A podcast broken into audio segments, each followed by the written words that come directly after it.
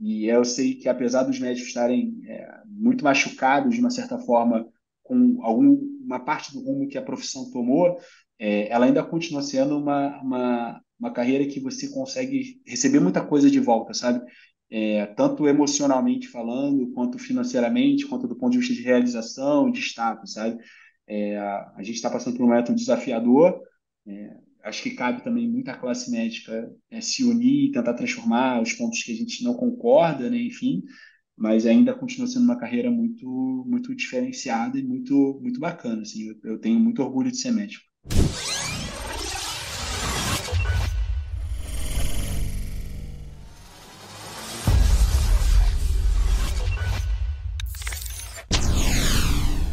Doutores! Eu sou Ricardo Valente, oftalmologista aqui do Rio de Janeiro, idealizador do canal Fala Doutores. Canal esse que você já vem conhecendo, vem tentando trazer as celebridades da medicina para brilhantar aí nossa saúde um pouco sombria nesse pós-Covid, mas que as coisas, se Deus quiser, vão melhorar. E hoje tem aí o doutor Bruno Lagoeiro, que já estava tentando trazê-lo aqui já há um tempo já, mas esse já cara aí com agenda aí que não para, já tem um tempo já, né? Médico empreendedor, especialista em clínica médica, co-founder da PebMed, pai do Whitebook, um príncipe. Whitebook, espera aí, melhorar minha pronúncia aqui em inglês. Uhum. Principal app médico do Brasil e hoje responsável aí pela inovação aí numa área mais de, de, de, de, de, de empreendedor, não, né? Uma área aí mais de executivo e saúde Verdade. na AFIA. Fala, doutor Bruno, tudo bem?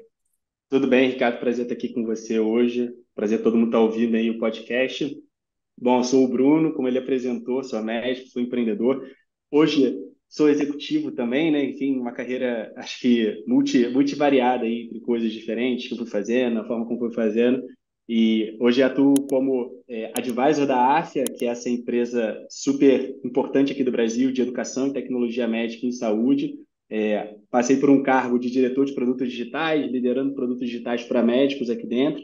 E para quem não conhece, a AFIA é a maior empresa de educação médica que a gente tem no Brasil hoje. A gente tem 32 faculdades de medicina, para dar uma noção, é, em todas as partes do país, é, pós-graduação médica, preparatório de residência e todo uma lado, lado de serviços digitais, que é onde eu atuo, enfim, atuei como diretor durante três anos e agora como advisor, onde a gente olha para a jornada da prática médica em si. Então, desde produtos de prontuário eletrônico, ferramentas de prescrição digital, telemedicina, ferramentas de suporte à decisão à tomada é, médica, beira-leito, né? enfim, como White, né? enfim, até toda a jornada de relacionamento médico-paciente também. Então, é uma empresa bastante ampla e que o nosso grande é, lema, né? enfim, é como é que a gente vai apoiar esse médico do primeiro dia que ele senta numa sala de aula na faculdade de medicina até ele se aposentar. Então, a gente quer estar realmente ali do lado do médico, centrado no médico dentro da sua jornada e da sua carreira.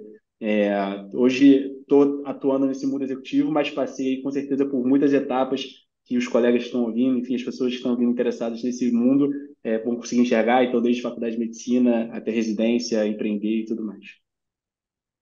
Isso para você, Bruno. Pô, tu é um cara jovem, né, cara? E é, teve já essa passagem, vamos colocar para tentar facilitar a cabeça aqui das pessoas que estão escutando, é, três mundos, né? Meio que na medicina assistencialista, depois você foi empreender e entrou aí nessa área mais executiva e acaba que putz, você conseguiu ter sucesso em todas essas áreas. Como é que é isso hoje para você? De tipo, jovem desse jeito, conseguir ter essa bagagem é, que poucas pessoas conseguem ter a vida inteira. Uhum. É, eu, eu, acho que eu sou privilegiado nesse sentido, não, não pode ser diferente. Acho que todos nós, é, enfim, que conseguimos fazer medicina, somos, podemos nos considerar privilegiados já por estudar essa carreira tão tão bonita que você consegue entregar tanta coisa de volta. É, e com certeza foram foram os últimos é, desde 2007, quando eu entrei na faculdade de medicina, foram anos muito intensos, né? Assim, de lá para cá, é, muita coisa aconteceu e acho que grande parte das coisas que aconteceram foi, foi fruto, óbvio, de muito trabalho, né? bastante sorte também, porque a gente tem que aproveitar a sorte quando ela bate na nossa porta. É, e principalmente uma coisa que eu gosto muito de falar para outros médicos, estudantes de medicina, Ricardo, que é olhar para o lado e aproveitar as oportunidades diferentes daquelas que a gente está acostumado normalmente. Então, eu costumo dizer que a medicina ela, ela tem quase um modelo de manada ali, onde a gente chega na faculdade e começa a se expor às coisas que os nossos veteranos trazem para a gente, né? Então, desde o primeiro momento no trote ali, quando você começa a pegar o material do veterano na faculdade, depois você faz a, os mesmos cursinhos que os veteranos fizeram, os mesmos estágios, o mesmo preparatório para residência, e aí entra na residência da moda e depois você vai trabalhar com o teu chefe. É, tudo isso, óbvio, é super bonito nesse ciclo da medicina e, e para mim, super adequado para quem quer seguir nessa carreira mais assistencialista. Mas a medicina também ela é uma profissão é, que te permite descobrir muitas coisas em paralelo. E se você tiver é, uma abertura para se expor a outras coisas, você com certeza vai conhecer novos mundos. Então, pegar o caso mesmo, você é oftalmo aí de sucesso, né, teve uma oportunidade de criar um podcast para trazer outras histórias, expor e trazer inspiração para as pessoas, né, e era muito mais fácil você não ter feito nada e seguido só, né, dedicado ali ao oftalmo de uma certa forma. Então, acho que a gente tem que conseguir aproveitar isso. E hoje em dia, tenho visto muito mais médicos, muito mais estudantes de medicina abertos a isso. Né? Então, existe sim, acho que aquela doutrina médica mais clássica, aquele caminho mais clássico para se fazer de carreira, mas com certeza as oportunidades estão aí e as alternativas de trabalho também. Me diz o um negócio, é, trazendo de tua origem mesmo, infância, você, você nasce aonde no, no, Rio? Eu nasci em Niterói, na verdade, é, sou de Niterói, fiz, por isso eu fiz até também faculdade lá na UF, né? Foi, foi mais perto de casa. Ah, você, você é o quê? Caraí mesmo? Nasci, nasci num bairro chamado Tal Brasil, num bairro pequeno que tem em Niterói. Fica ali espremido entre Caraí, Santa Rosa, São Francisco, é um bairro bem pequenininho. Tá, e aí você, e aí você estuda onde? Eu estudei no Abel, que é uma escola católica, que tem em Niterói, escola bem tradicional. Abel, Abel é antes ou depois de Vander? É, depois de Vander, né? Vander, Vander era, era, da, era da, do ano da minha irmã, que é da minha irmã mais velha, né? Acho que é quatro anos mais velho que eu. Tá, e o, então, o Abel é um colégio super tradicional de Niterói. O Niterói tem essa brincadeira, né? Porque vocês têm é, três, três colégios que, que, que, que brigam mais, né? Abel, Salesiano. Outro dia eu fiquei. Outro dia eu, eu, eu, eu gravei com alguém, eu estava conversando com alguém. Gay Lussac, não tem um Gay Lussac também? Tem o Gay Lussac também. É, não, que Gay Lussac, mas aí eu não, eu não, vou, não vou entrar no mérito aqui, não, depois eu vou arrumar problema. Mas que o pessoal tava falando que Gay Lussac não tinha a mesma qualidade do Abel de Salesiana. Não, tinha mais um, qual era o terceiro? É... Tem o São Vicente, tem outras escolas famosas. São Vicente, também. São Vicente, é. São Vicente, eu queria lembrar. Era isso. Mas aí, voltando no que eu estava te falando, o, o Abel era um, um, colégio, e continua sendo, né? Um colégio tradicional de Niterói, tipo, que exige dos alunos, você tinha necessariamente que ter um bom desempenho acadêmico. Mas você era focado em ser o melhor aluno da turma, é, era, era da média isso, já te transformava num bom aluno por estar no Abel? Como é que era? Acho que, acho que eu consegui aproveitar o, o que o Abel tinha para oferecer de melhor. Assim, é, eu lembro muito, minha lembrança, uma escola muito grande, né? Assim, você tinha 10 turmas por ano, com 50 alunos cada turma, então 500 alunos por ano, então você tinha conta, tudo quanto era tipo de gente, de perfil diferente, de jeito diferente, de criação diferente. É, e a escola, obviamente, escola católica, né? Enfim, é aquele modelo bem tradicional de ensino, muita prova, né? Alguma rigidez. É, você você tinha algumas escolhas ali que você tinha que fazer no caminho. Assim, o professor não conseguia dar tanta atenção individual, talvez com algumas escolas mais modernas conseguem. É, e eu acho que eu consegui aproveitar nesse meio, meio do caminho, tanto ir bem do ponto de vista é, como aluno, né? Enfim, me dedicando às coisas e sabendo tirar boas notas. Não era o primeiro aluno, nunca fui, mas sempre nunca tive dificuldade para passar de ano, qualquer coisa do tipo. E soube aproveitar bem também essa diversidade da escola. Assim, eu tenho amigos de perfis muito distintos, assim, enfim, de, de, modelos de criação muito distintos e que escolheram caminhos de profissão também muito distintos e que a gente mantém contato até hoje. Assim, acho que a escola ajudou a criar laços muito profundos de amizade que me ajudaram, com certeza, a olhar o mundo de uma forma mais aberta, que era o que eu estava falando um pouco antes, que, e que eu trouxe muito para minha carreira médica e para quando eu fui estudar na faculdade de medicina, né? Assim, é, eu consegui enxergar através dos meus amigos, das pessoas que eu conheci, que existiam outras profissões, outras carreiras, outros mundos ao redor e que é assim que o planeta é feito, né? Então, através dessa, dessa construção diversa de pessoas, né? enfim, que é o que compõe a humanidade. E me diz um negócio, tua irmã, tua irmã mais velha, como você tinha falado, tem mais gente ou são só vocês dois? Um casal? Só eu, só eu e minha irmã. Tá, e, e, e questão aí de presença ou ausência é, de pais, tios, avós, como é que foi a criação de vocês? Tradicional ou, ou, ou não? Não, também super, super tradicional, enfim, família bem estruturada, nada, nada, nada desestruturado em relação a isso.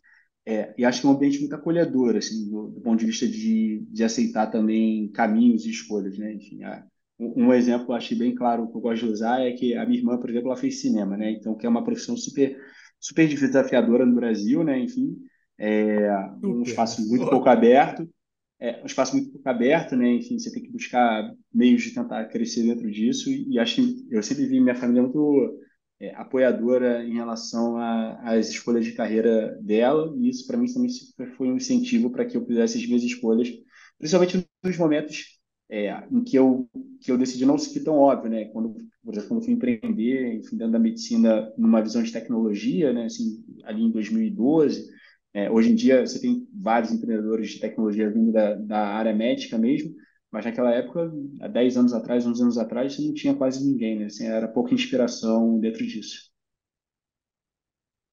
E a medicina? Como é que ela aparece aí na tua vida? Tem exemplo familiar, alguém que te é, motivou a seguir o caminho? Teve a dificuldade da, do curso de medicina, isso é algo que a gente sempre conversa, né? Por ser um curso mais difícil, então tem um desafio maior. Como é que foi para você? Tem um exemplo, né? É, o meu tio, que é meu padrinho, é, ele, ele, é médico e é irmão do meu pai, enfim, e, e sempre foi uma inspiração para mim, com certeza.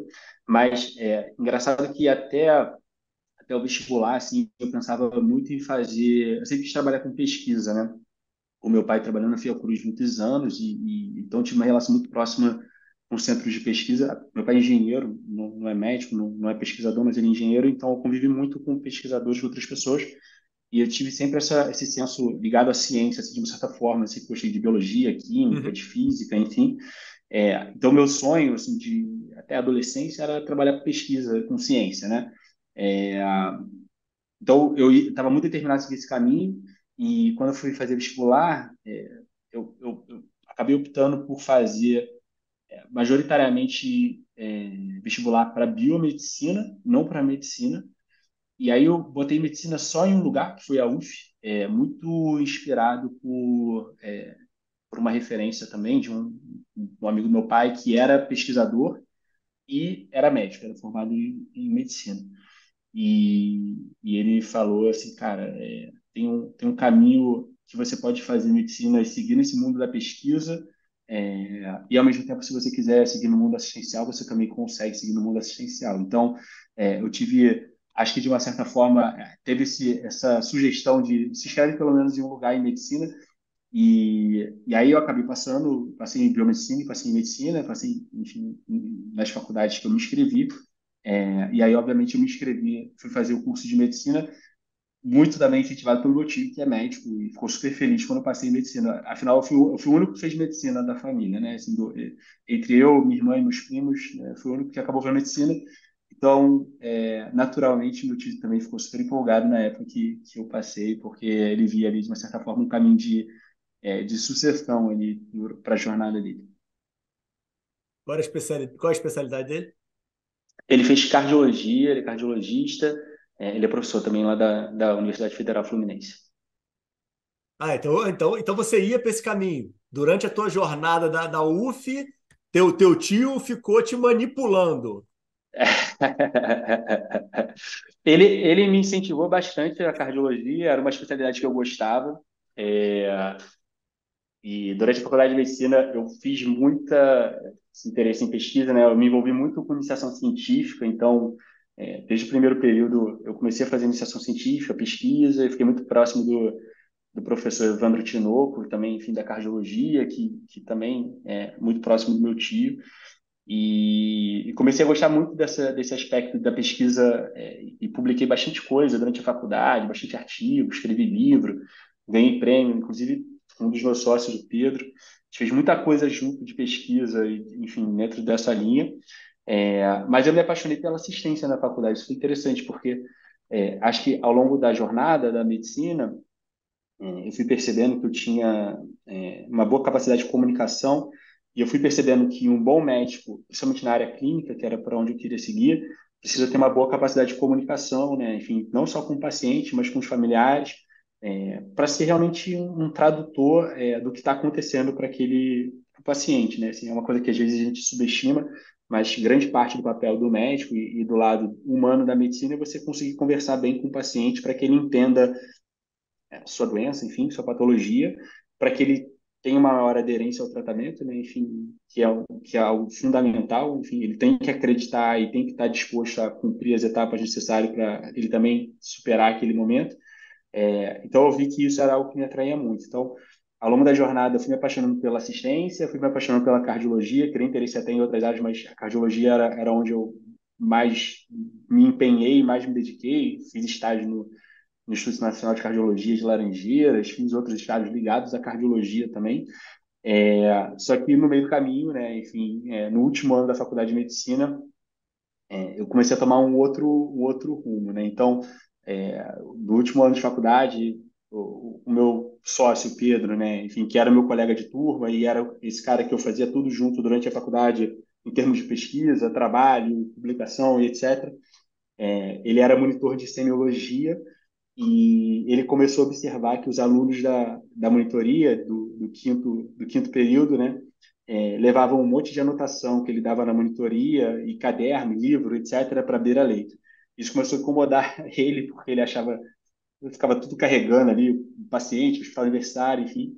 E essa época de 2012 era a época do iPhone 3, mais ou menos, e o Pedro sempre foi um cara muito ligado em tecnologia, então ele tinha um iPhone 3 e tal, ele gostava de, de futricar ali um pouco esse lado tecnológico. E aí ele começou a ver que na loja americana de apps tinha muita, muitos apps de medicina. E aí ele pensou assim, cara, eu acho que eu vou pegar é, os materiais da monitoria, vou botar num app vou dar para os alunos uhum. para eles pararem de levar os cadernos e os livros para a beira-leito. Então, é, é, sempre curioso, estudioso e tal, ele foi começou a aprender como ele montava um app bem basicão, assim, usando umas coisinhas meio prontas, assim. Montou esse app, entregou para os alunos, é, botou isso no, até no, no, no, concurso lá de, de, projetos finais de monitoria, etc. E, e, é interessante que a turma tinha 70 alunos que dava monitoria, é, só que no final de um mês ela tinha 200, 300, 400 downloads, assim, tinha muito mais download do app do que aluno. E aí ele falou, cara, tem alguma coisa aqui. É, ele viu que os alunos já tinham baixado, ele botou o app é, para pagar, né? Tava de graça para os alunos, ele fechou e botou para pagar. E as pessoas continuaram baixando e comprando o app. Então ele percebeu que tinha uma demanda reprimida. Claro que na época ele não chamou de demanda reprimida, ele percebeu que tinha gente querendo comprar app. É, e aí Mas ele, ele pagou, mim? Bruno? Ele pagou para programar essa, esse app? Não, ele fez, ele difícil, fez sozinho. Não, ele fez sozinho, fez sozinho, na raça é, esse primeiro app ele sozinho na raça. E, Mas como assim na raça? Aí, ele sabia programar? Ele começou a estudar autodidata e autodidata ele aprendeu a, a fazer. Pô, legal. Foi assim. É, não, ele era super interessado nisso, assim. Uhum. E, ele, e era um app bem simplesinho, assim, no fundo era como se fosse é, um livro um livro digital. No fundo era como se fosse um livro digital, uhum. assim, não era nada muito complexo, muito sofisticado. Então ele começou a cobrar por esses apps, né? Depois que os alunos baixaram, e aí viu que tinha mais gente baixando o app, e aí ele decidiu chamar eu e o Edu, meu outro sócio, nosso outro sócio, é, para a gente começar a fazer app junto. É, eu tinha essa, essa intimidade com o Pedro, a gente fazia muita coisa junto e tudo mais. Eu me interessava por outras áreas, me interessava por um lado mais de engenharia, um lado mais financeiro. Então, eu fui cuidar meio que do marketing, do negócio em si, para onde o negócio ia. Mas peraí, Mas... a UF tinha alguma coisa de, de, de estimular esse empreendedorismo? Na época, não. Na época, não tinha nada. Foi realmente. Vocês conectaram realmente... por acaso? Vocês tinham afinidade mesmo? Vocês eram da mesma turma? A gente era da mesma turma. A gente era da mesma turma. E aí a gente se conhecia e a gente começou a fazer. E aí, então, eu cuidava dessa parte de marketing, de negócio e tudo mais. E o Edu, nosso outro sócio, que também era da nossa turma, é, ele era o cara dos resumos da UF. Ele fazia todos os resumos da faculdade de medicina. É, então, a gente falou, cara, vamos chamar esse cara porque a gente vai botar os resumos dele dentro dos apps. Então, a gente começou a fazer app é, dentro dessa história e, e, e a UF, óbvio, assim, como a maior parte das faculdades de medicina até hoje, né, que não tinha um programa de empreendedorismo tech, mas a gente começou a fazer por conta própria ali no último ano. é, o Pedro programando essa programação bem simples, eu cuidando ali do, de para onde o negócio ia, marketing, divulgação, etc. E o Edu cuidando do conteúdo do app. Então, a gente começou a fazer app em 2012, é, muito focado nessa jornada de, de como o médico precisava tomar decisão à beira-leite. Então, como aluno é, da semiologia, a gente começou a fazer outros apps, óbvio, focado para médico ali, até porque a gente se forma em 2012 e a gente vai para a residência logo em seguida. Então a gente começa a viver muita dor do médico residente, do médico jovem que começa a dar seu primeiro plantão, a chegar na vida na vida médica. Não, peraí, aí é, é, é, é isso que eu queria perguntar, aí que está a dúvida. Vamos lá. O último ano de faculdade é um ano meio caótico. Tá? Bastante tipo, caótico. Você tem uma pressão. é, você tem uma pressão de passar na prova de residência. É, vocês estavam com esse projeto aí, que teoricamente é, ele escalou rápido, cara? Tava dando certo ele, ele escalou, escalou numa velocidade é, interessante, porque é, a gente começou a fazer muitos aplicativos seguidos, né? A gente chegou a ter, entre 2012 até 2014, a gente deve ter feito uns 20 aplicativos, para você ter uma noção. É, Mas então que, quando, acertava... quando é que vocês fazem a prova de residência, cara? Em 2012, final de 2012. Não, não, não, calma, antes de 2014. É isso que é a minha dúvida. 2012, cara, vocês meio que. É, vocês tiveram que tomar decisão ou não? Tipo, é, tava dando para conciliar? Tava dando no tempo que dava, né? a, gente, a gente, na verdade, assim, o início da empresa, se você for pensar, ela ela nasce de um projeto de monitoria que vira como se fosse quase, vou chamar aqui de uma forma ultrajante, de um hobby nosso, tá. de algo que a gente fazia fim de semana, feriado, de madrugada, quando dava tempo de fazer. Mas era algo que era secundário à nossa carreira médica naquele momento, com certeza. Uhum. Depois isso vai mudar, tá? Enfim. É... Mas começa a dar certo, porque acho que o grande valor percebido foi justamente a gente estar. Tá... E aí, olhando para trás, é mais fácil de analisar, né? Mas é, foi muito doloroso você estudar para residência, passar na prova e começar uma residência fazendo o aplicativo no horário que dava, mas também uhum. a gente tinha a dor muito viva do, do usuário, né? Porque a gente fazia o app no fim do dia para a gente mesmo enquanto residente e para outros médicos residentes. Era isso que a gente fazia. Uhum. Então, é claro que a gente acertava e errava muito, porque não, a gente não tinha muito método nessa época. É, a gente veio desenvolver método alguns anos depois, quando a gente vai para o programa de aceleração. Mas durante a residência, a gente vai fazendo aplicativo e vai tocando a residência naquela carga de 60 horas por semana, né? Enfim, é, residência de clínica médica, etc., dando plantão fora também. É, e a coisa vai começando a funcionar de uma certa maneira, assim, né? Tipo, a, a gente chegou a ter 20 aplicativos no ar ao mesmo tempo nessa época da residência. Isso aí vocês estão, isso aí vocês estão todos solteiros, cara? É, a gente namorava, só ninguém casado, a gente namorava. Namorava médio, né, porra? Vocês não tinham tempo de namorar, né, porra? Essa vida louca, namora... cara. Tá, tudo namoradas, vocês... namoradas médicas residentes, então era fácil, né, nesse sentido. Ah, entendi, entendi. entendi. Elas entendiam. Mas, mas, mas não tinha grana nisso daí. Tinha sonho. A gente. Tinha sonho, é, e a gente vendia app nessa época, e aí, assim, a verdade é que tinha app que dava certo tinha app que não dava certo, né, enfim, porque a gente fazia do nosso, da nossa cabeça, pensava assim, ah, um dia a gente chegava e falava assim, ah, é, o médico residente tem que fazer risco cirúrgico, o médico residente clínico. Vamos fazer uma app de, de risco cirúrgico, de saber o que, que ele tem que fazer no risco cirúrgico. Ah, eletrocardiograma é uma coisa que os médicos têm alguma dificuldade de analisar. Vamos fazer um app voltado para eletrocardiografia.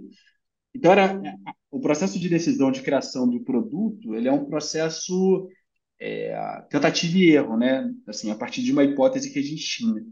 E, e aí, óbvio, assim, dos 20 apps, sei lá, tinha uns 5 que davam, deram muito certos, é, um uhum. que deu muito, muito, muito certo, os outros 10, sei lá, patinavam, e tinha uns 10 que eu brinco que nem de graça as pessoas queriam, né? Assim, porque não existe uhum. uma dor real. Óbvio, depois a gente entendeu isso melhor.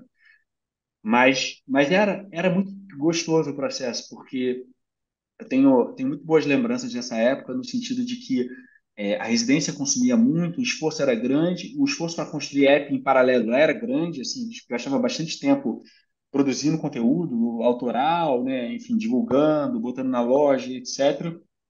É, mas a gente começou a perceber o, o retorno daquilo talvez menos financeiramente, é, mas mais pelos números de pessoas baixando, das avaliações na loja, dos comentários. É, e aí era um negócio muito, muito diferente, talvez, que outros colegas médicos estivessem fazendo, é, e óbvio que dava, dava um incentivo. Assim. Mas até, eu vou dizer que assim, até 2014 era um, era um side job, assim, era um, um, um trabalho paralelo que a gente fazia por prazer. É, e aí, quando a gente em 2015 a gente toma uma decisão maior, que é o programa de aceleração de uma aceleradora chamada 21212, aí a coisa toma um rumo de verdade, assim, vira um negócio mesmo. Mas até então. Peraí, era, era antes, da antes da aceleradora, é só porque, peraí, eu, eu, eu, preciso, eu te falei que eu, que eu faço isso daqui, a minha persona sou eu, tá? Então, é, olha aqui. É, eu faço esse negócio aqui do podcast sozinho, eu sou apaixonado fazendo isso daqui mas eu não preciso motivar ninguém, cara. Tá? Porque eu sou apaixonado, então não tem erro. Vocês três, cara, vocês, vocês tinham esse propósito aí alinhado entre vocês? Quando o negócio não dava errado, tipo, alguém que motivava. É... Como é que funcionava isso, cara? A gente passou por momentos muito, muito distintos durante esse processo. É... Por várias razões, né? Assim, acho, acho que principalmente no início, a, a história ela começa muito orgânica. É, uhum. Essa coisa da monitoria do Pedro, sabe? Do Pedro ter feito um negócio que era para a monitoria dele, tipo, e, e, de novo, eu e o Pedro a gente era muito amigo e fazia muita coisa junto já. É, e o Dudu era um colega de turno. É, mas a coisa começa quando ela começa a tracionar e virar um, minimamente um negócio. É, em alguns momentos tem algum desalinhamento ali de, de o que, que a gente queria com aquilo, né? Então, ah, um querendo um querendo dar um ar mais profissional naquilo, o outro vendo ah, mais como um hobby mesmo. É, eu acho que a gente teve um processo de amadurecimento na nossa relação entre nós três. É, mentor, e a gente passou por várias fases. E que passa por um mentor que a gente começa a conhecer ali em 2013, que é o Rafael, Rafael Garan, é, Rafael Moraes, da, da Garan Ventures, é, e a gente começar a entender muito qual é o papel de cada um dentro dessa relação e muito do que, como é que a gente conversava e alinhava o nosso, nosso interesse para o futuro daquilo. É, quando a gente conhece esse mentor, o Rafael, é, a gente, qual, é qual é a história? Né? A, gente, a gente é convidado para participar de um evento em 2013 da revista Info, se você vai lembrar, a revista Info era uma revista de, de informática. Sim, sim, tecnologia. De software é, e hardware. Se, tiver, se, tiverem, se tiverem ouvintes muito jovens, eu não sei nem se eles vão saber o que é uma revista, quanto mais uma revista de informática. Mas na nossa época lá, em 2013, 10 anos atrás, tinha uma revista de informática, a revista Info, que era super famosa, não sei se existe ainda. E eles fizeram um, um, concurso de startup. A gente participou, a gente não ganhou. Quem ganhou foi o Max, da Maximilian até, eu lembro. É, e aí depois a gente vai no, se, se inscrever num outro concurso, que é o concurso da Fiesp, da Federação da Indústria de Estado de São Paulo, de, São Paulo, de startups também. É, aí, aí, aí, isso é o um negócio, Bruno. Que aí você já vai para você já vai para uma outra fase do jogo, né, cara? Esse é, negócio é, desses concursos foi... aí, isso te motivava, é, gente, né, porra? A gente foi, a gente foi muito vendo qual que ia ser, assim, no fundo. E, uhum. e foi muito interessante porque quando a gente chegou nesse concurso, em 2014, eu acho, é, eu faço o pitch da empresa, apresento ela para o jurado, que é o Rafael, que é esse cara que vira, que acaba virando nosso mentor, e ele fica muito Entendi. impressionado, não pela empresa em si, que era muito imatura, mas pela, pelo fato de você ter três médicos residentes que estavam em São Paulo apresentando uma startup de aplicativo Caramba. no evento da Fiesp. Então ele fala assim, sim, assim, cara, sim, vocês têm alguma coisa diferente, porque nessa época não tinha muito empreendedor médico, né? É, sei lá, o Vander nessa época ele estava empreendendo, mas ele estava empreendendo na rede de clínicas de medicina do trabalho, era uma outra coisa, sim, era BR Médico. Era uma coisa mais tradicional, assim, da medicina. E aí ele fala assim, cara, vocês não precisam de dinheiro, ele é investidor e tal, mas ele fala, vocês não precisam de dinheiro, vocês precisam de ajuda para entender o que é o mundo dos negócios, porque a gente tem aquela cabeça médica muito pensando no formato Caramba, médico de pensar as coisas. E aí ele começa a trocar uma ideia com a gente, ajudar a gente a modelar melhor qual é a história do negócio, a modelar melhor qual é o pitch, qual, como que o negócio funciona, para onde a gente vai. E ele começa a provocar em nós discussões de para onde a gente quer que esse negócio vá. E aí ele, ele é o grande incentivador do, da onde eu acho que é o ponto de virada máxima da empresa, que é, que é o programa de aceleração. Ele era mentor dessa aceleradora 21212, que era uma das principais aceleradoras que a gente tinha no Brasil. Ela está encerrada hoje. Eles mantêm uma relação ainda com as empresas que foram aceleradas, mas eles encerraram em 2016. Uhum. É, é uma aceleradora de sócios brasileiros e sócios americanos, por isso que é 21212, 21 DDD do Rio, 212 é o DDD de Nova York.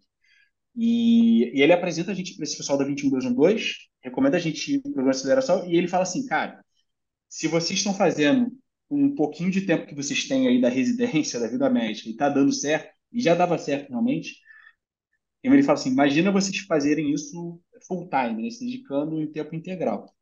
Então ele começa a provocar a gente, é, a gente ia terminar a residência de clínica ali em março de 2015, e ele fala assim, cara, por que vocês não tiram um ano de intervalo entre a residência de clínica e a próxima e se dedica em tempo integral né, ao negócio, à empresa. Então a gente se inscreve e é aceito na 21212, que era essa aceleradora que me indicou.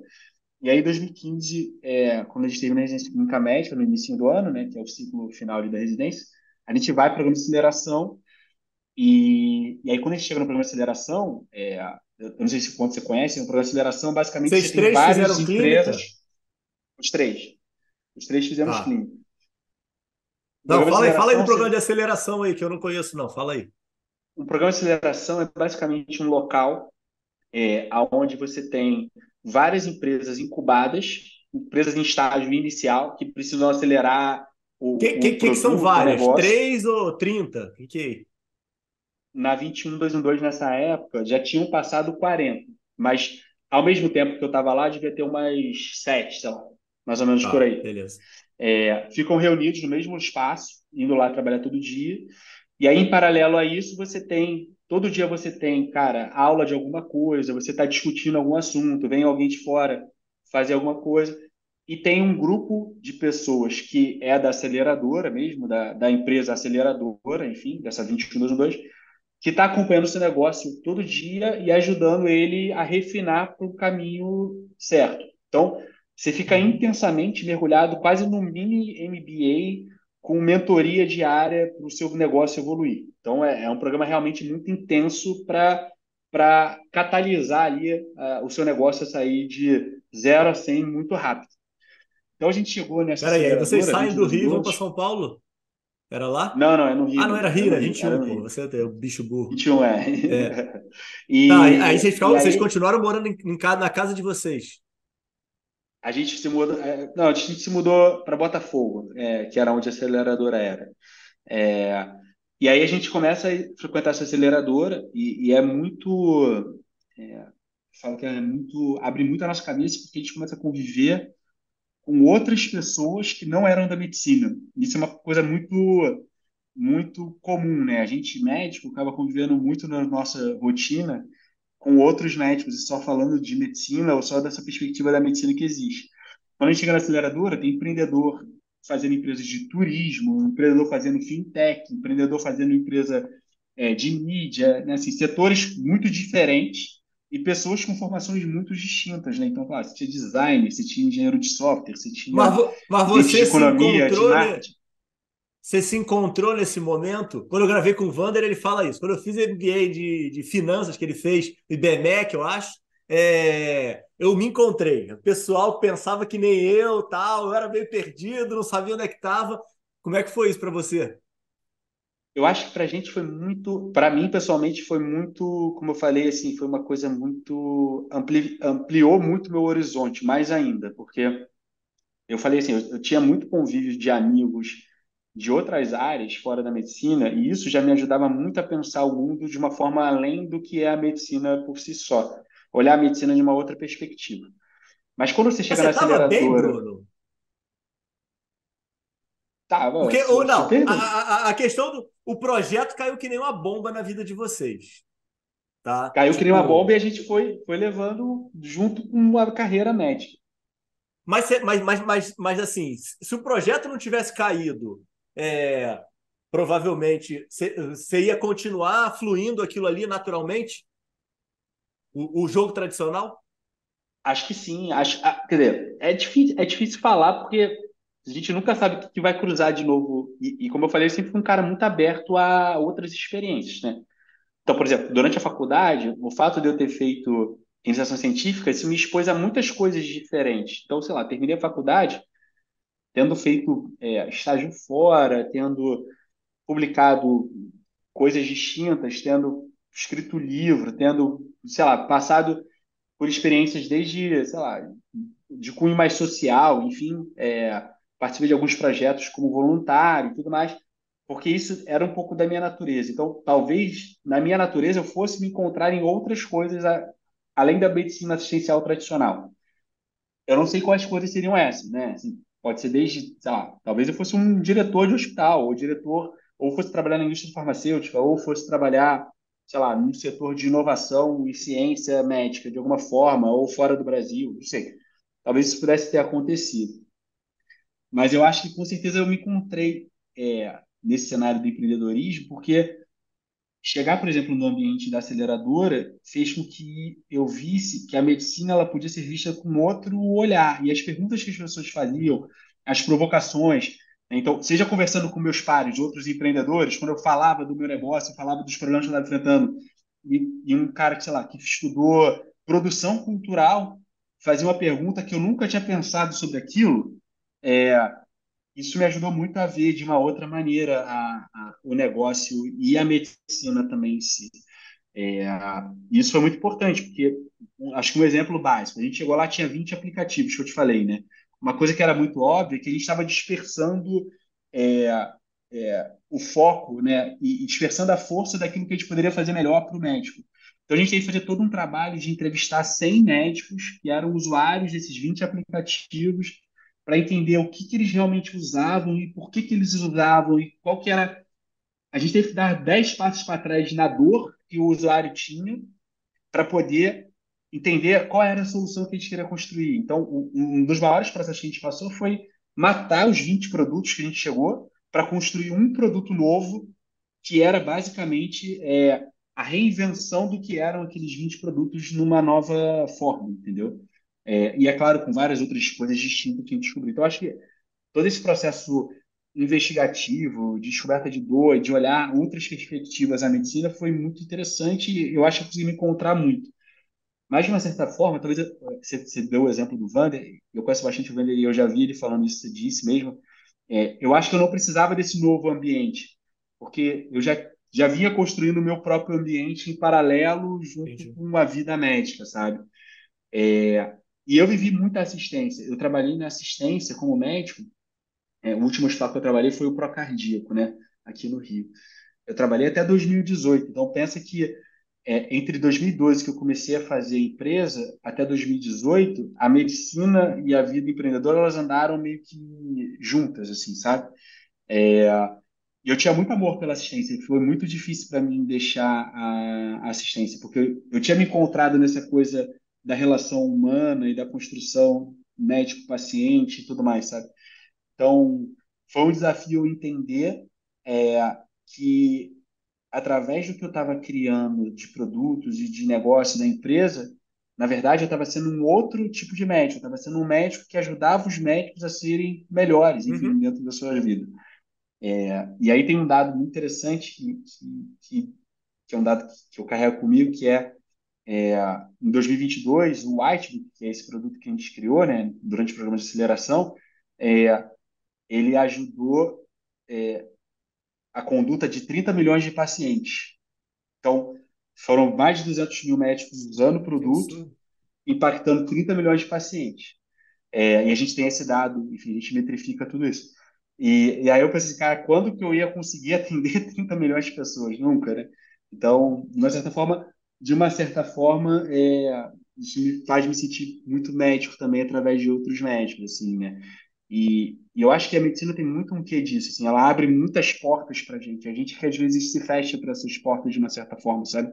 É, existem muitas oportunidades surgindo, a gente se forma como médico é, com uma, um kit de ferramentas sobre as relações humanas e sobre como investigar problemas e resolver problemas é, talvez a gente use isso menos do que a gente gostaria e, e, e talvez a gente se prenda a algumas coisas que, que, são dogmas ali da medicina. Então, eu costumo muito incentivar outros médicos a pensarem nisso e, e tentarem trazer um pouco da sua essência.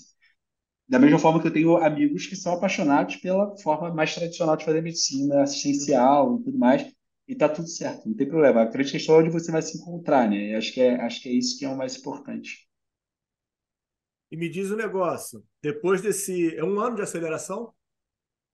São seis meses de aceleração, é, e aí depois de seis meses a gente saiu lá do escritório da aceleradora e foi para um outro lugar, depois de uns seis, oito meses. É, e aí eles continuaram acompanhando, porque eles se tornam sócios, né? A, o, a, a aceleradora vira tua sócia, né? A, a troca é eu vou te acelerar, em troca você vai me dar um percentual do teu negócio, é isso. Uhum, tá. É... Quando que quando que quando que vocês têm um produto mesmo novo? O whitebook fica pronto quanto tempo ele depois? Fica... E quando... Ele vai para mercado ele... quando? Ele vai para mercado em outubro, Acho que a primeira versão vai para mercado entre, entre setembro e outubro de 2015. É, e aí tem uma segunda versão já ali quase em janeiro de 16. A gente começa o programa de aceleração em março de 15, em fevereiro de 15, por ali. O White fica pronto em agosto, setembro de 15 e, e vai para o mercado a segunda versão, é isso, no final de 15, mais ou menos por aí. Tá, quem paga as tuas contas aí é o Procardíaco? Nessa é época? plantão? É o plantão, é mais o plantão nessa época. Porque a empresa ainda dá, dá lucratividade, mas a gente está muito reinvestindo na própria empresa. Tá. É... E, e, que momento aí que, que, que, gira a chave em termos de monetização é, do, do, do, produto? O produto, ele, ele, o fato da gente já ter criado 20 produtos antes e aí, essa também é uma coisa que eu aprendi depois de um tempo, é que a gente tinha feito como se fossem 20 MVPs antes, né? No fundo. A gente. É, a gente Opa, passou caramba, dois anos. A gente ficou dois anos.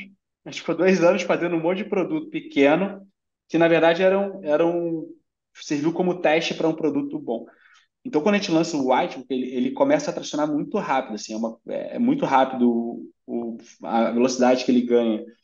É, mas, assim, acho que ele, final de 16 é quando ele realmente já tem uma atração significativa, a gente já contratou muito mais pessoas para trabalhar com a gente, né?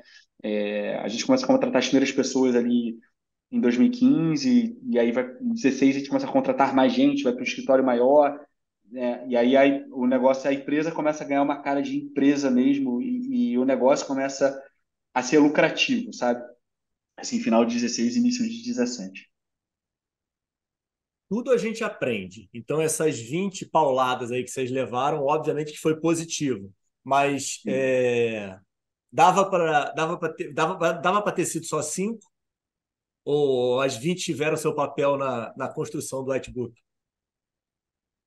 Eu, é, é, difícil, é difícil olhar para trás, né? Porque eu acho, eu acho que as 20 elas foram parte do processo da gente da gente chegar na aceleradora. E se a gente nunca tivesse chegado na aceleradora, a gente nunca tinha feito o iTunes. Eu costumo dizer, volta e meia me pergunta assim, ah, valeu a pena se ter trocado é, equity da empresa, né? Então, percentual da empresa pelo pela aceleração, para mim valeu muito a pena, porque foi muito transformador uhum. O processo. Eles se tornaram sócios da gente, eles ajudaram muito a gente. E continuaram ajudando nos anos seguintes. É, mas, pessoalmente, assim, eu não sei se teria um atalho em relação a isso, sabe? Assim, não sei se reduzir de 20 para 5, se existiria esse atalho, se teria conseguido criar o White em 2012, já direto, de cara. Acho que, é, acho que não, a resposta é não. É, até porque, dentro de produto digital, uma coisa muito comum é, é, se o timing do produto entrar no mercado é o, é o timing certo. Né? Se, assim, exemplos clássicos, sei lá, é, vamos pegar iFood iFood hoje faz parte da vida de milhões de brasileiros, né? Enfim, acho que muita gente não vive sem esse produto. É, mas a verdade é que apps de entrega, delivery de comida, é, tiveram várias tentativas, é, erros e acertos antes, é, antes de surgir realmente o iFood, ele dá muito certo dominar esse mercado.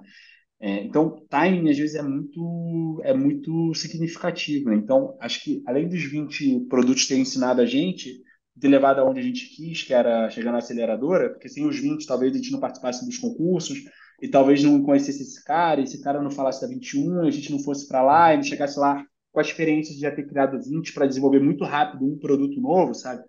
É, eu acho que também ele ajudou a gente a, a, lançar o produto na época certa. Quando a gente lança o White no segundo semestre de 2015, é, a gente lança ele com um modelo de negócio diferente que esses outros produtos tinham. Os outros produtos eles eram one-time fee, né? Então você pagava uma vez e aí você tinha o produto, você podia usar ele. É, enfim, você, não, você pagava talvez por atualizações. É, e o Whitebook não, ele já vem no modelo de assinatura, que, que foi uhum. muito. Uhum. começou a ganhar muita força em 2015. Então começa a ter os streaming chegando no Brasil, Spotify, é, Netflix, etc. Então as pessoas começam a entender melhor por que, que elas deveriam pagar a assinatura de um app. E o modelo de assinatura ele foi muito importante para gerar recorrência e a recorrência gerar a escala de ganho de, do produto, né? Então, é, então acho que essas coisas elas meio que se alinham, assim, sabe? É, acho que a história teria sido diferente se tivesse feito cinco. Não sei se seria melhor ou se seria pior. Só ia ser um pouco uhum. diferente. Não, puta do amadurecimento, né? Essa que é a grande verdade, né? Olhar é. para trás sempre é, sempre é mais fácil e todo, cada, é, cada um é... contaria a história de um jeito, né? E a gente vai acumulando, assim, é uma caixinha de. vai acumulando de conhecimento, de aprendizado, de, de coisas distintas ali que vão formando a gente, não, não tem muito jeito, né? Para tudo na vida, né? Assim, tenho certeza que na sua carreira como oftalmo também, se olha para trás, tiveram ah. várias coisas que você vivenciou que vão formando a caixinha que te trouxeram até aqui. Né? Esses multiversos paralelos aí, a gente nunca vai saber exatamente como eles são. E me diz um negócio, é, só você que é, parou a assistência ou vocês três então, os três. Os três paramos em tempos distintos. Junto? É... Ah, isso que eu queria não, te perguntar. Não, foi muito distinto. É, o Pedro, que é esse meu sócio que cuidava de tecnologia, foi o primeiro a parar. É, mas é interessante porque ele vai pro, a gente vai para o programa de aceleração e aí ele, no ano seguinte, 2016, ele faz R3 de clínica, porque ele ainda tinha uma dúvida. E aí, já no final da R3 de clínica, ele já tem a certeza que ele quer voltar para a empresa, só ficar full time na empresa. E aí ele é o primeiro a sair da assistência. Justamente, ele, tipo assim, ele, né, ele fez uma coisa mais intensa e saiu. O Dudu foi segundo e eu fui último, né? E apesar de eu ter esse papel de CEO da empresa, né, de, de presidente da empresa, é, eu fui o que tive mais dificuldade. É, eu lembro que em 2018, já no último ano, eu, eu, eu saí no início de 18, né? Então acho que de 17 para 18 ali, é, eu dava, dava plantão acho que era terça-noite, sábado dia, enfim, eu dava dois plantões, assim, era só isso que eu fazia de assistência ainda.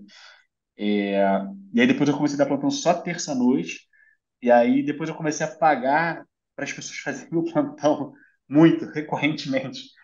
Então, então eu comecei a fazer assim, cara, tá, tá insustentável, porque virava quase 36 horas de trabalho, né? Sei lá, eu ia para a empresa de manhã, trabalhar, trabalhar, vai voltar para casa, aí ia para o plantão, aí trabalhava de madrugada, aí chegava aí, saía do plantão, uhum. em casa, tomava banho, aí para a empresa, e só ia parar, então, tipo, realmente 36 horas depois de ter começado. Então, é, acho que acho que foi um, foi um, também um pouco dessa, dessa passagem ali, eu tive, tive um pouco mais de resistência, assim, nesse dilema existencial entre sair da assistência e dedicar 100% ao negócio.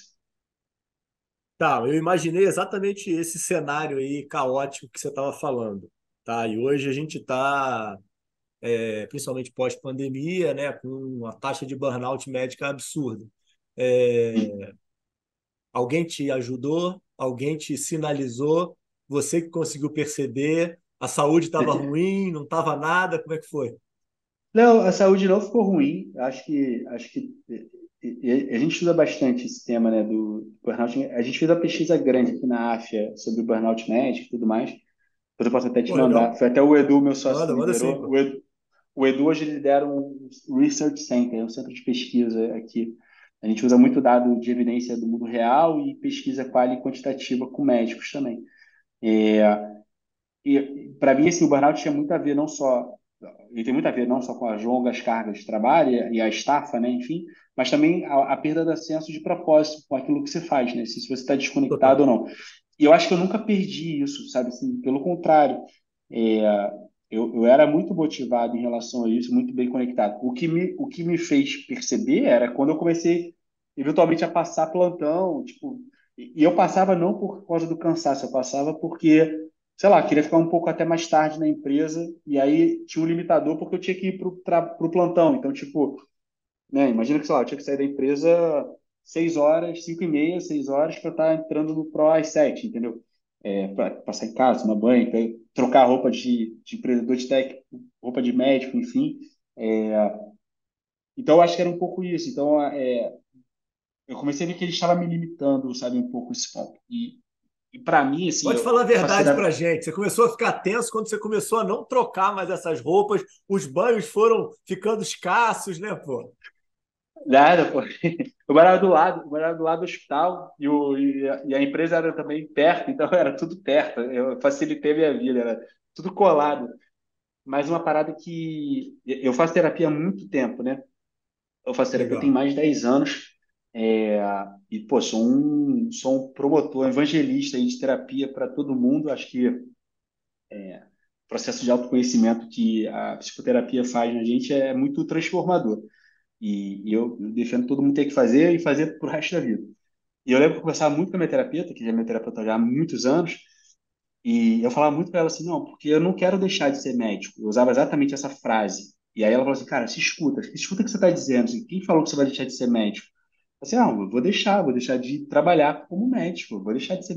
Eu assim, não, você não vai deixar de ser médico, você só vai trocar o perfil de médico você é, você é um outro tipo de médico, você faz um outro tipo de medicina, assim, desconstrói a, a, o formato da medicina como ela é e pensa no impacto que a saúde, você vai continuar gerando na saúde, só que de uma outra forma, sabe? É, eu não tô, não tô saindo da medicina para, sei lá, vou abrir um, uma franquia é, de um restaurante. Tipo, não é isso que eu estou fazendo, sabe? Eu só estou indo trabalhar com a medicina numa outra perspectiva. E a medicina precisa de bons médicos que queiram trabalhar em outra perspectiva, né? Assim, é, é, é eu costumo incentivar muito é, alunos de medicina, médicos, cara, que queiram empreender e que, estejam dispostos a passar por esse desafio, porque eu realmente acho que as melhores empresas, né, que eu já vi até hoje de saúde, elas nasceram com médicos que que, que se envolveram e desenvolveram outros skills e se envolveram com outras pessoas de outras habilidades, sabe? A gente tem muitos médicos empreendedores de sucesso hoje em dia. Então, é, eu, eu, tive que passar por essa fase de, de enxergar de uma outra forma, sabe? E aí eu acho que foi meio que um estalo mesmo, é, além, é claro, da situação de, tipo assim, pô, Bruno, você está passando muito plantão também, assim, claramente você, você, você já está mais dedicado ao seu negócio do que aqui é, pode romper o vínculo, né? Então acho que acho que isso foi muito bom. Mas eu tenho é, eu sinto saudade da, da coisa assistencial, é, não das noites longas dando dando plantão ou, ou das, da, quando ficava muito caótico, enfim. É, volta e meia eu tenho esse pesadelo com os de plantão e aí eu fico pensando assim, caraca, eu não tenho a menor ideia do que, eu, que eu vou fazer. É, mas eu sinto muita falta do convívio com outros profissionais de saúde, do, do trabalho. Assim, o trabalho sempre foi muito gostoso, assim, sabe? Para mim, muito, muito, sabe? Sempre fui muito feliz nisso. E de conviver com outros colegas médicos, com outros colegas de outras áreas, né? Fisioterapeutas, enfermeiros, nutricionistas, etc. E pensar é, no paciente, pensar no, nos problemas para serem resolvidos mesmo com as coisas difíceis da medicina, né? Então, é, a gente sabe que nem todo dia a gente está bem, a gente sabe que nem todo dia a gente recebe a resposta que a gente gostaria. É, a gente sabe que às vezes a gente não sabe o que tem que fazer e, a gente fica meio perdido, isso dá uma angústia. Ou então tem aquela família que é mais difícil, ou aquele paciente que é mais difícil, né? É, mas eu, eu, eu, sinto falta um pouco dessa, dessa, dessa coisa da profissão e eu sou um, um da mesma forma que eu sou, eu falei que eu sou um evangelista da terapia, eu sou um evangelista de que é, a medicina para mim é, continua sendo uma das melhores carreiras que existem e eu sei que, apesar dos médicos estarem é, muito machucados, de uma certa forma, com alguma parte do rumo que a profissão tomou, é, ela ainda continua sendo uma, uma, uma carreira que você consegue receber muita coisa de volta, sabe? É, tanto emocionalmente falando, quanto financeiramente, quanto do ponto de vista de realização, de status, sabe? É, a gente está passando por um momento desafiador, é, acho que cabe também muita classe médica é, se unir e tentar transformar os pontos que a gente não concorda, né, enfim, mas ainda continua sendo uma carreira muito muito diferenciada e muito muito bacana, assim, eu, eu tenho muito orgulho de ser médico. Bom isso daí, cara. Gostei, cara. Tá um corte bonito esse, pô. E, não, e, não, você ainda tem um diferencial do caramba, né? Que você estava no pô, um local de excelência, né? O professor Evan estava lá ainda? O professor Evan já passou por aqui também, Bruno. professor Ivan estava lá ainda, com certeza, com certeza. Estava lá ainda? Estava. Figuraço, fenômeno também. E me diz o um negócio, é, o, o, o PebMed vai aparecendo em, em, que momento aí, depois de todo o desenvolvimento do Whitebook? O, o, a gente cria um portal de notícias né, com o nome, com o nome PebMed, que é, que é basicamente depois... Pedro Eduardo Grum, depois do Whitebook. A gente cria em 2016, se não me engano. É... Ele já tinha e... dado certo o Whitebook já estava decolando. A, a, empresa se chamava PebMed, mas o portal, né, enfim, que acaba trazendo o nome, tornando o nome mais famoso, ele surge em 2016 e a gente cria para muito como uma jornada de fortalecer a nossa marca no meio médico. Então a gente começa a investir muito nessa parte de notícias médicas, de guidelines, de começar a falar um pouco mais sobre o que tem de novo na medicina, enfim. É, e ele começa a crescer também muito rápido, assim, em paralelo, né? E aí, o portal a gente lança, então o Whitebook a gente lança em 15, o portal a gente lança em 16, e aí depois a gente vai lançar mais um produto, o terceiro produto dessa nova fase, né, depois daqueles 20 iniciais, que é o Nursebook, que é o Whitebook na versão para enfermagem, é, que a gente lança, se eu não estou enganado, no final de 18, é, por aí, né, que é o nosso filho mais novo. E aí a empresa continua crescendo nesse meio tempo, né, enfim, é, chega mais ou menos a umas 100, 100, 120 pessoas. E aí, em julho de 2020, é, a gente se junta com a AFIA, que é essa empresa nova que, que adquiriu a gente, ali em julho de 20. E, e aí começa uma outra fase completamente diferente, né? Então, em julho de 20 a gente vai para a AFIA. como é que foi? Como é que foi isso? Porque de julho de 2020 é meio da pandemia. Meio da pandemia, exatamente. A gente, na verdade, começa a conversar com eles em 2019, e aí o negócio vai se desenrolando e aí é fechado em julho de 20.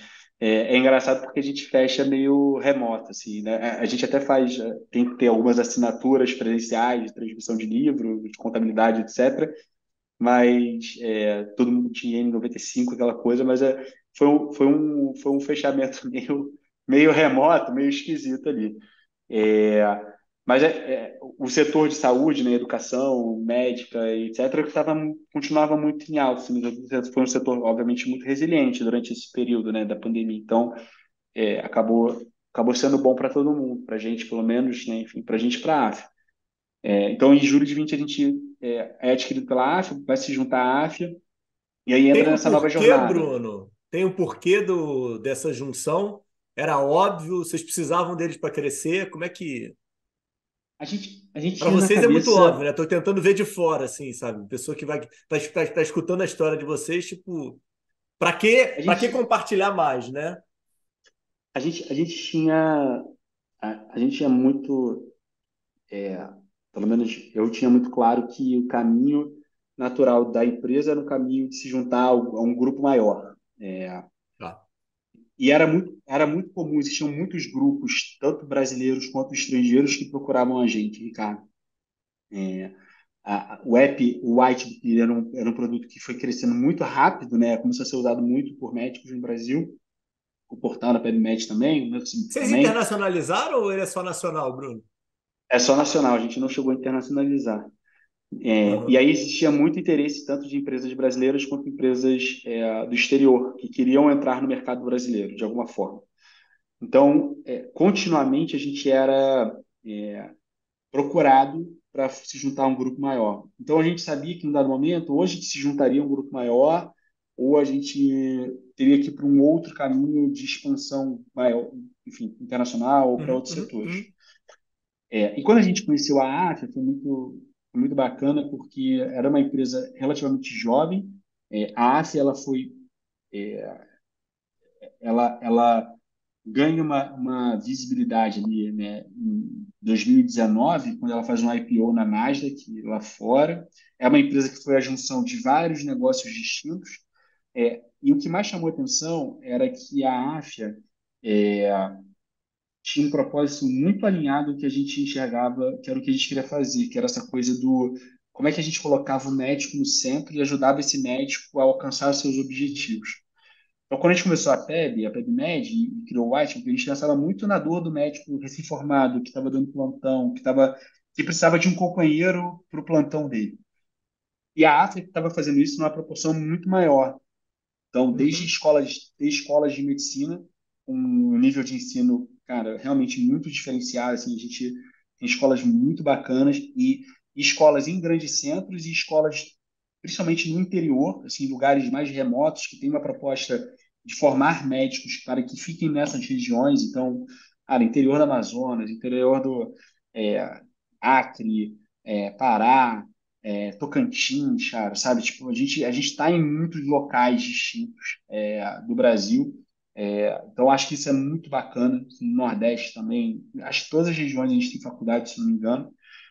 E muito essa coisa do como é que a gente vai quer ser reconhecido como parceiro é, da vida do médico, sabe? Como que a gente quer ser reconhecido como alguém que está lado a lado. Então, isso chama muito a nossa atenção, porque na nossa cabeça, assim, se o caminho, indubitavelmente, era se juntar a um grupo maior, que fosse um grupo que tivesse algo alinhado ao nosso propósito, que a gente ficasse nele depois. Então, a gente se junta à AFA nesse julho de 20, é, e a gente segue num caminho de trabalhar nessa construção do que é o futuro da AFA, né, um futuro diferente. Tanto que já fazem mais de três anos que a gente se juntou, é, e a nossa, na verdade, a nossa jornada ela continua muito associada à da empresa, né? Enfim, a da AF em si, é, porque a gente realmente passou a acreditar nessa proposta, no que eles estão fazendo e como eles estão fazendo. E, e várias outras empresas vieram para cá depois. Então, a gente tem empresas como, por exemplo, o iClinic, que, que é o maior prontuário hoje né, de consultórios que a gente tem no Brasil. É, a gente trouxe é, a, a Glic, que é, um, que é um app focado em acompanhamento de pacientes Uhum. diabéticos e uso de insulina. O Click Pharma, que é uma empresa focada em comparação de preços de medicamentos. O Além da Medicina e o Cardio Papers, que eram referências ali em modelos educacionais diferentes, tanto de soft skills médicas quanto de cardiologia, no caso do Cardio Papers. Então a gente começa a trazer várias outras empresas e, e vai compondo realmente um ecossistema de produtos e serviços para a jornada médica, né, como um todo. Então, hoje, aqui na AFE, a gente tem, enfim, mais de 250 mil médicos né, dentro desse ecossistema. É realmente algo muito transformador, algo muito impactante. É, e com certeza, assim, a ambição ela é muito maior. A gente quer ser reconhecido para que toda vez que o médico pense em alguma solução, seja ele fazer uma pós-graduação, seja ele fazer algum um curso de habilidades é, de soft skill, então, gestão das suas finanças pessoais, seja ele pensar em abrir seu consultório e precisar de todo o ferramental que ele vai ter lá, seja ele tomar uma decisão à beira-leito, ou ele se relacionar com o paciente, a gente quer que ele lembre da gente, quer que ele lembre da AFIA como esse porto seguro, esse local onde ele vai encontrar as ferramentas. Então, acho que isso foi muito. Isso também foi um ponto muito importante, assim, essa, essa, essa vontade da AF em ser esse grande parceiro e ser esse grande transformador da jornada do médico. Como é que foi esse início, Bruno, em 2020? Vocês, é, é físico que eu estou falando, vocês viraram AFIA, mudaram de local, botaram embaixo a estrutura do PebMed antiga? A gente, a gente não teve um impacto de cara nesse, nesse ponto, isso foi legal, porque os primeiros seis meses, né, então vamos lá, de julho de 20 até o início de 21, as coisas ficaram mais ou menos como elas eram. A gente já começou a fazer algumas integrações com algumas coisas da AFIA, enfim, algumas empresas, alguns negócios. E aí em 21 uhum. tem uma virada de chave maior. Eu também acabo indo para um esse outro papel de diretor de produtos digitais médicos, enfim. É... Então a gente começa essa nova jornada, esse novo ponto ali de, de atuar de uma forma diferente. É... E a gente não mudou fisicamente, continuou no mesmo espaço. É... A PebMed foi a primeira empresa de tecnologia que a AFA comprou. Até então, ela estava muito focada em empresas de educação mais tradicional, tipo faculdades, pós-graduação, preparatórios uhum. de residência, né? enfim. É, então, a gente começa a ser a empresa que ajuda a trazer outras empresas a orbitarem esse ecossistema. Então, isso foi muito bom, porque, de uma certa forma, eu consegui me envolver é, num processo de construção da cultura e da visão e da estratégia para onde ia esse negócio, sabe? Então, até pelo meu papel mesmo de diretor de produtos digitais, eu comecei, eu, eu saí do, do olhar fixo ali só em white, é, teve toda uma sucessão, uma nova pessoa começou a tocar a PebMed em si, é, e eu comecei a olhar mais amplo nesse grupo de 12 empresas que a gente comprou, com mais de 20 produtos diferentes é, para essa jornada do médico mais ampla. Assim. Então, conversando desde o médico recém-formado até, até o médico mais experiente que está no seu consultório. Né? Então, a gente começou a olhar a jornada bem mais ampla também. A você, Pedro e Edu, não conseguiram mais estar juntos, não, né?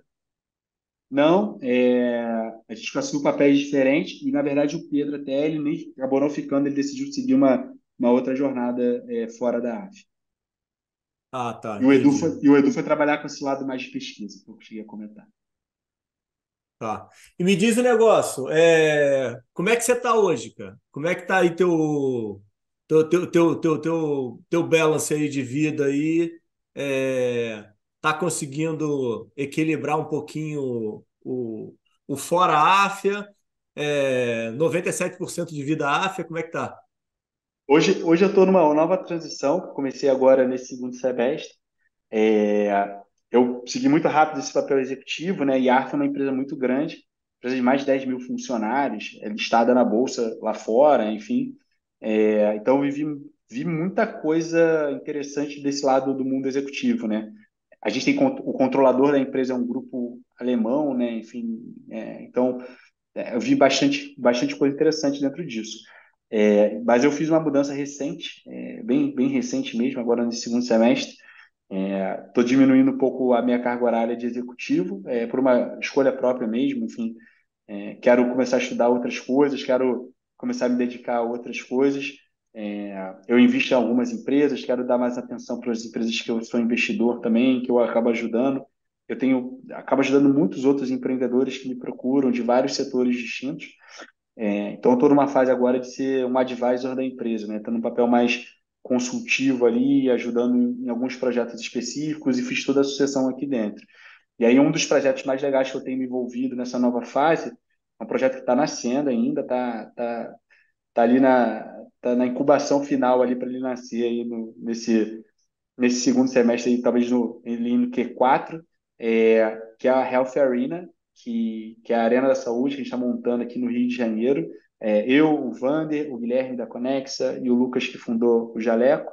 É, a gente está montando um local onde empreendedores, saúde, médicos, executivos da área de saúde possam se encontrar aqui no Rio de Janeiro é, para discutirem, enfim, temas relevantes dentro da área de saúde, para que novas ideias possam surgir, para que novos empreendedores possam se encontrar e resolverem problemas da saúde. Então, esse é o novo, meu novo xodó, é, que aos pouquinhos está nascendo, a Health Arena, é, em breve a gente vai ter aí mais notícias, mais informações sobre, e com certeza vai se ter um prazer em receber não só médicos que estão no modelo mais tradicional assistencialista, mas também médicos empreendedores ou aspirantes a empreendedores que queiram estar mais próximo, trocar ideia e construir seus próprios negócios e impacto dentro da saúde.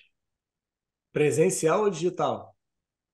Presencial. Esse vai ser presencial porque a gente está num mundo agora que aos poucos o presencial está voltando a se tornar cada vez mais importante, né? É, vai ter elementos digitais também, mas o objetivo principal é ter presencial esse, esse ponto de encontro. Maravilha, tô Bruno. Cara, excelente. Muito, muito, muito obrigado, cara. Muito bacana aí tua trajetória é, peculiar aí, diferenciada dentro da saúde. Gostei do número aí que você colocou e de atender milhões aí de pacientes de uma forma indireta. Isso é bacana aí para motivar muitas pessoas aí que têm pensado aí em seguir o novo caminho e para saber que existe esse novo caminho, né? Num, num, se você não está feliz ou não está bem dentro do que você está entregando, existem outras alternativas dentro da medicina e você é um exemplo vivo disso. Brigadão. Faz suas considerações finais aí. De verdade, obrigado, cara.